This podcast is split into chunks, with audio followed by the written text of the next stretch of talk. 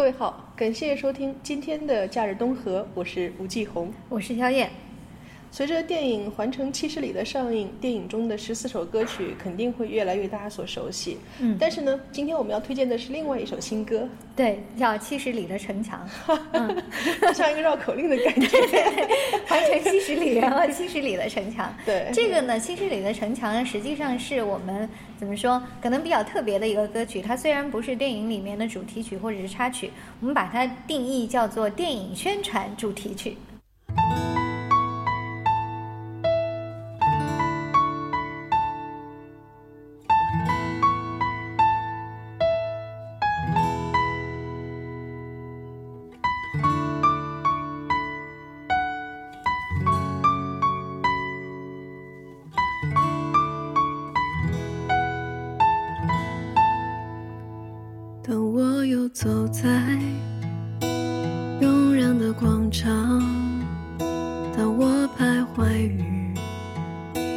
满目的世上，却是那年冬日晨跑的操场和落在校服上的阳光最是。难忘。当城市的节奏。随着花灯初上，当月下的舞蹈在人海中歌唱，却是那年课间铃声旋律飞扬，和时代在召唤的语音疗响。七十里的城墙带我到远方。让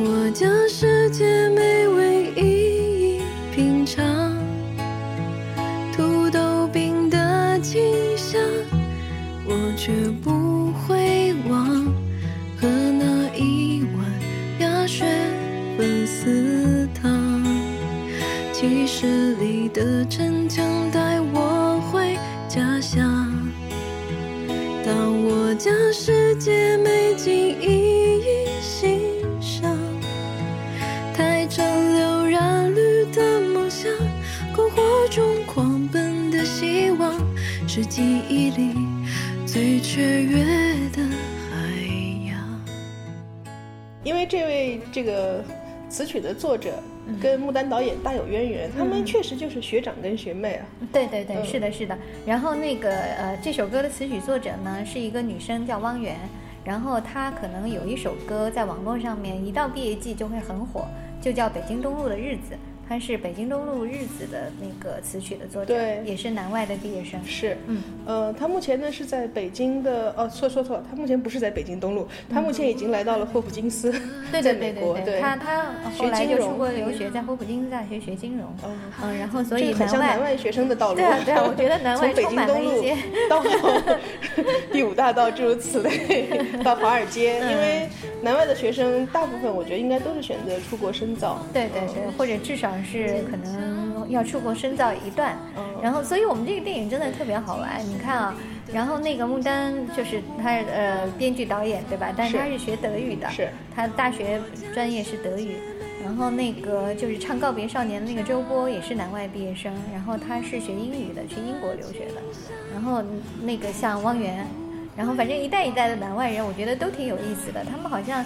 就是，反正我好像不认识什么南外人，他是真的直接去搞艺术，但是好像他们都还蛮蛮喜欢音乐。哎，这个就有点像这个医科的学生，多数会弹钢琴的感觉，就是他可能有自己非常精湛的专业，比如说财经、法律或者是这个医学，但他同时对于艺术有一份非常本真的爱，而且虽然他是业余做这些事情，但是做的很高级，嗯嗯，是不是？我觉得这高级感觉才重要。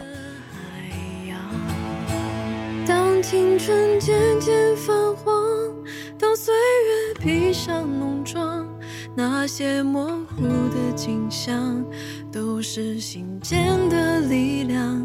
每一次提起过往，都是温暖的回响。每一次辉煌成长，都是感恩的起航。几十里的镇江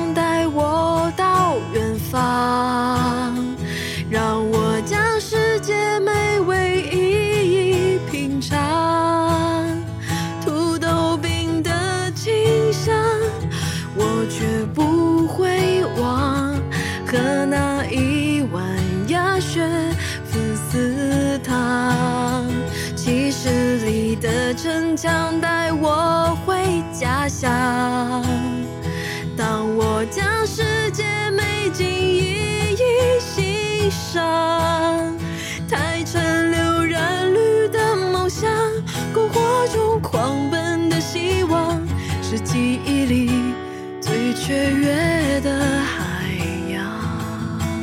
嗯，然后这首歌其实背景也特别好玩，而且就是其实这首歌是汪源在很短的时间之内做出来的，因为当时这个讲起来渊源其实还比较久，然后我们呢其实，在剧本筹备的阶段，就是差不多一二年八月的时候，当时就已经定了要做一个音乐电影，然后所以就在网上包括征集各种歌曲。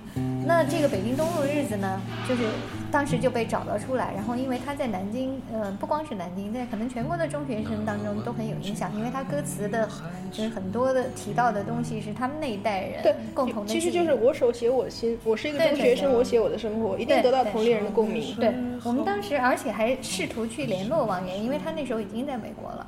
然后呃，我们就呃就是就是通过南外的一个校友给他发了电邮，但是呢，他这首歌当时被那个就是北京东路日子被华谊兄弟，他们当时要拍一个青春的电视剧偶像剧。结果这个剧到现在也没出来呢，好像。然后，总之呢，就是他的他的一个演唱的使用权，然后就被汪源授权给华谊兄弟哦了因此，我们我们就不能用这首歌。其实当时想，因为《环城七十里》是一个以南外学生的生活呃呃这个为为原型做的一个故事嘛，本来觉得北京东路的日子可能做挺其中的歌挺合适，嗯然后因此就很遗憾的放弃了。然后没关系，只要人还在，再写。对对，然后就没跟，而且呢，我们因为不是直接联络他的，所以跟王源没有联系。那么直到后来，我们是今年差不多四五月份吧，就是木丹写出来《城门城门几丈高》那首歌，然后我们要找南京的，就是小朋友来讲南京话念童谣，这个被媒体广泛的报道了之后，结果汪源在美国就知道了，然后他又辗转通过各种校友的微博，然后联系到我们，呃，然后而且呢，他正好几天后他要回国来。当时他就在回国的这个知道我们在做到回国大概不到一星期，可能五六天的时间，然后写了这首歌。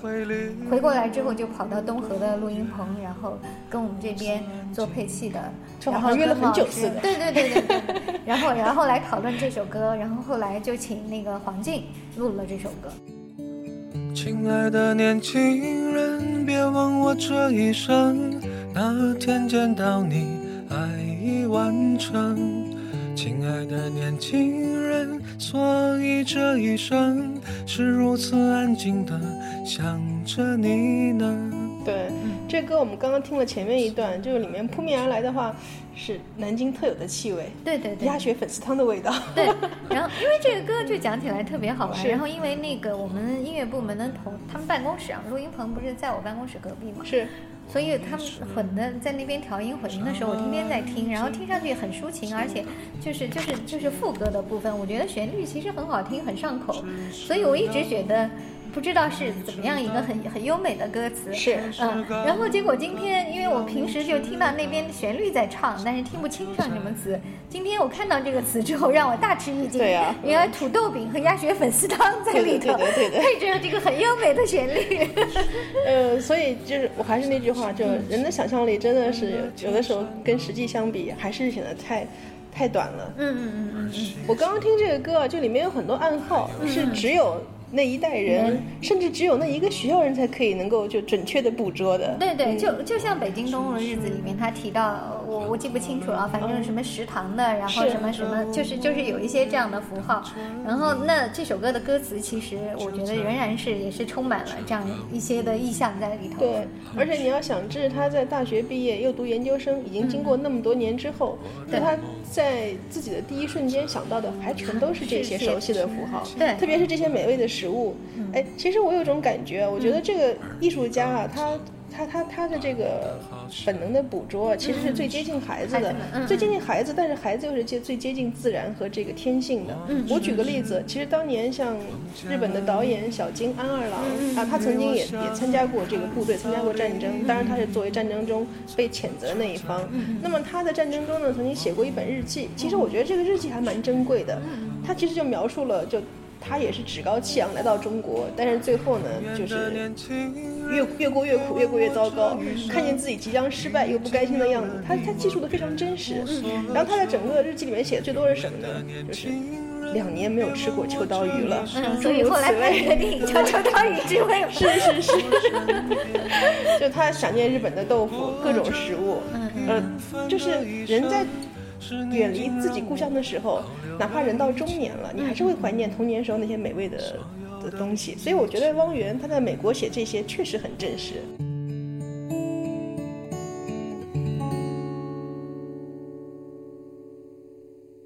对，而且而且他由七十里的城墙，然后转到了鸭血粉丝汤。我觉得这个其实我跟牡丹的电影，我觉得蛮有类似之处的，因为对牡丹可能当然作为男生，火馄饨，我刚想说，作为男生可能鸭血粉丝汤不太吃，但是小馄饨是一定吃的，所以有城墙，有馄饨摊。嗯，对。其实我觉得，如果我们再写点什么，还可以写上鸡鸣寺的素面。呃，因为其实我们对台城也有很也有很深的感情，大家都是鼓楼区的嘛。对对平时放学或者说旷课，就索性就来鸡鸣寺玩一下。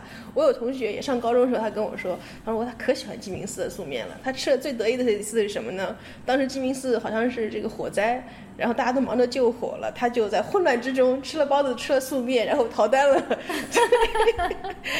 嗯，好，然后那我们一定要把这一期给汪源听一下，怎么由他的歌变成了一个南京小吃的一个一个一个比拼。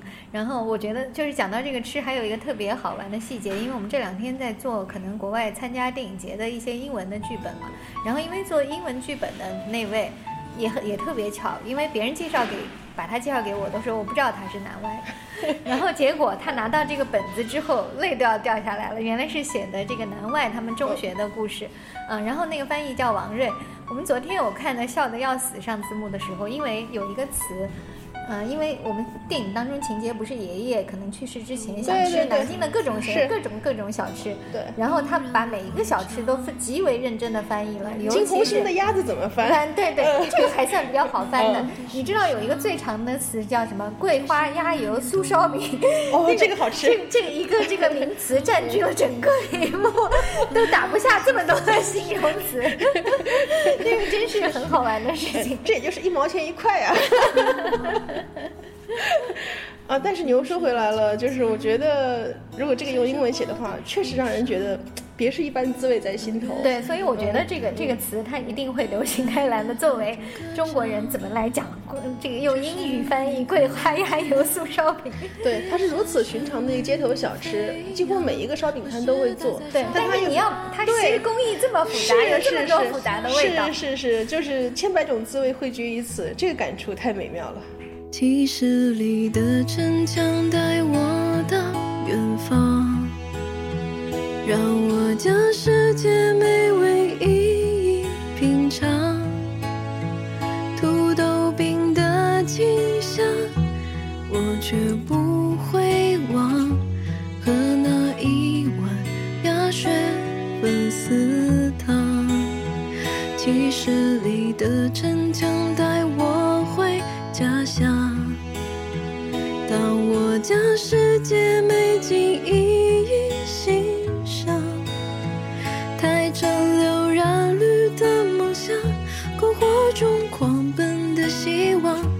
记忆里最雀跃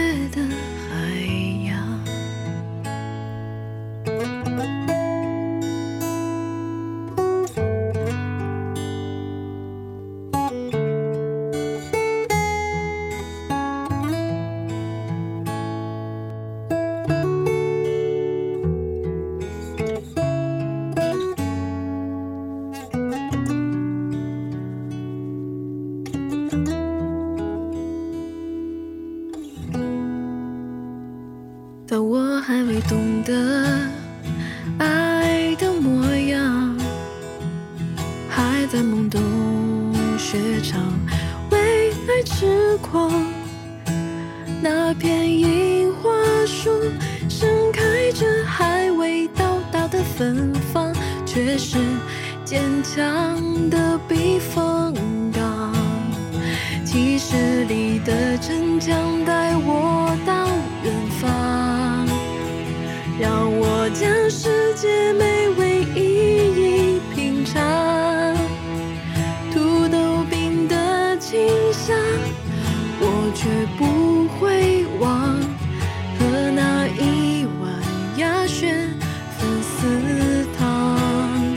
七十里的神江带我回家乡。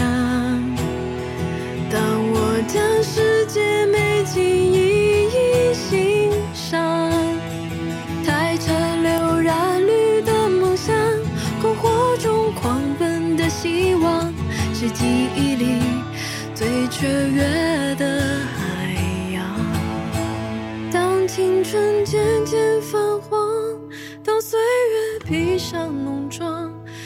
些模糊的景象，都是心间的力量。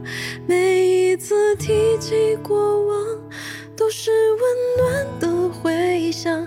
每一次辉煌成长，都是感恩的起航。几十里的镇江带我到远方，